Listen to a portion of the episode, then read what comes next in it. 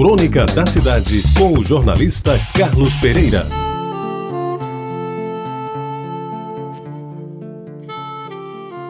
Amigos ouvintes da Rádio Tabajara, pelos idos de 2005, escrevi uma crônica sobre um personagem cujo nome nunca vinha saber. E o texto era o seguinte: Ele é relativamente jovem, meio alourado, mais no bigode ralo do que na cabeça. Não sei se o seu nome sequer imagino onde mora, nem dou notícia do seu estado civil. Deve medir um metro e setenta pouco, mais ou menos, da minha altura e pesar uns 70 quilos. Gosta de vestir calça jeans azul e geralmente usa camisas slack, de listas azuis e brancas. Nos pés carrega um tênis seminovo de boa marca, também azul e branco, muito mais para compor o vestuário do que para caminhar.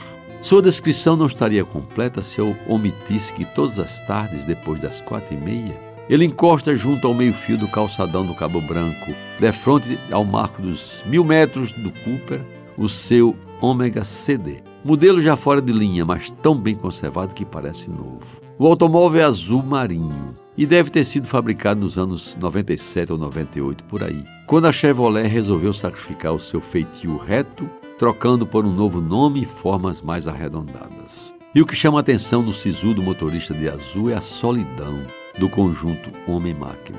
O condutor e o conduzido são tão silenciosos que o próprio cano de escape do carro ligado parece que nem existe. O ruído que emite só é maior do que o som produzido pelas palavras que o homem não diz. Quando eu o visualizo à distância, reduzo os passos para constatar que aquela dupla realmente existe e que não é fruto da minha imaginação. Passo por eles bem devagar, quase parando, à procura de um ruído qualquer, mas que nada. O carro está com o motor desligado e até o rádio não dá o mínimo sinal de vida. E se toca alguma coisa, o faz apenas para o deleite dos ouvidos do jovem homem que olha fixamente para a frente, como se através do para-brisa tivesse a ver um mundo só dele, feito só para ele. Um dia desses, quase parei para perguntar ao homem triste quem ele era e o que fazia ali todas as tardes mas refreei meu ímpeto por entender que na democracia cada um faz o que quer, sobretudo se não está incomodando os vizinhos. E se naquele circunstante algo incomoda,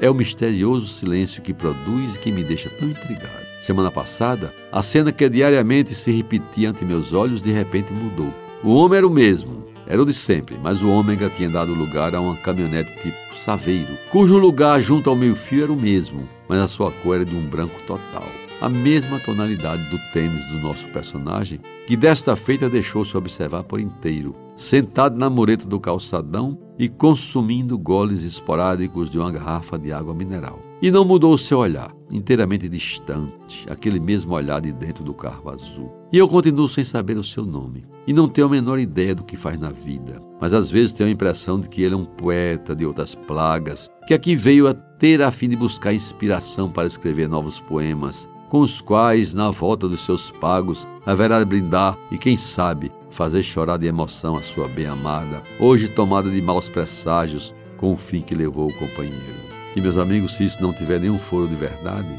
que alguém elabore uma história melhor para explicar o mistério desse jovem homem, que de azul e a bordo do seu carro ocupa um pedaço das tardes na calçada de Tambaú e enche de dúvidas o pensamento do cronista desocupado. Uma observação: isso foi escrito em 2005, pouco tempo depois da publicação da crônica. Eu vinha saber que o homem de azul chamava-se Antônio e usava próteses nas duas pernas em razão de um acidente de carro. E até cheguei a conversar com ele em algumas tardes junto à calçadinha. E meus amigos, lamentavelmente naquele mesmo ano, veio-me a triste notícia de que ele tinha falecido. Espero que Deus o tenha em bom lugar. Você ouviu Crônica da Cidade com o jornalista Carlos Pereira.